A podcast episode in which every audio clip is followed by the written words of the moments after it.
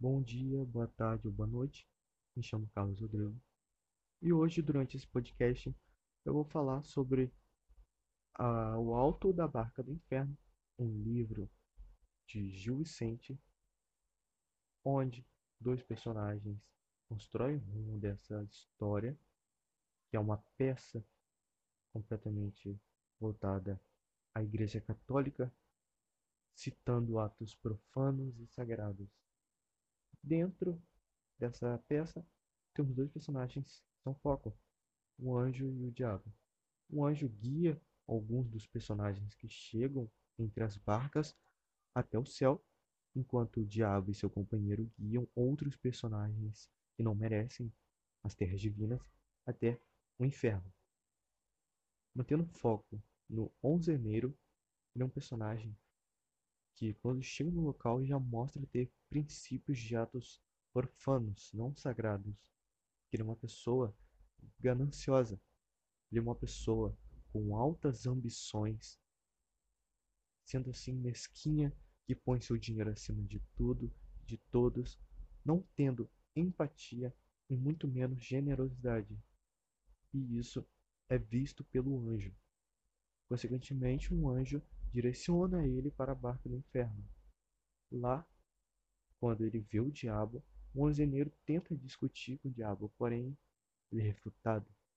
Que o onzeneiro ele pensa ter salvação, porém ele não pensa sobre a vida que ele teve, a vida gananciosa, ambiciosa, com tão pouca generosidade. Consequentemente, ele sobe na barca do inferno com o diabo e seu companheiro.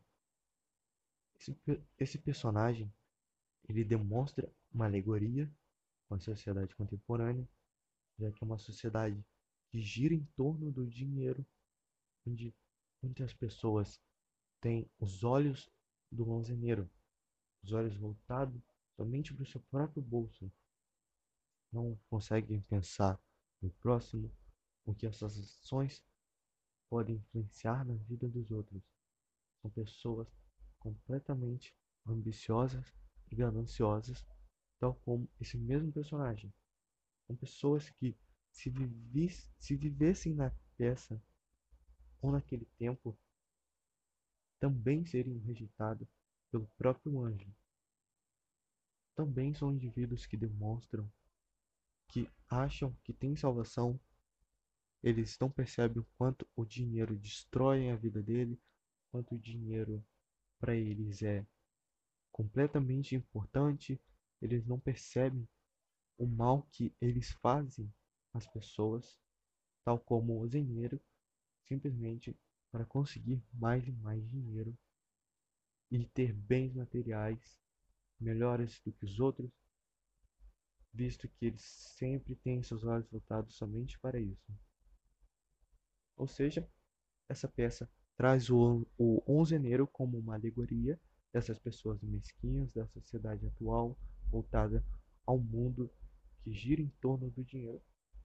Concluindo assim esse podcast, que fala sobre esse personagem ganancioso, sem salvação, essas pessoas dos dias atuais, que se vivessem dentro da peça também não teriam sido salvos pelo anjo para ir até o céu, como outros personagens da história.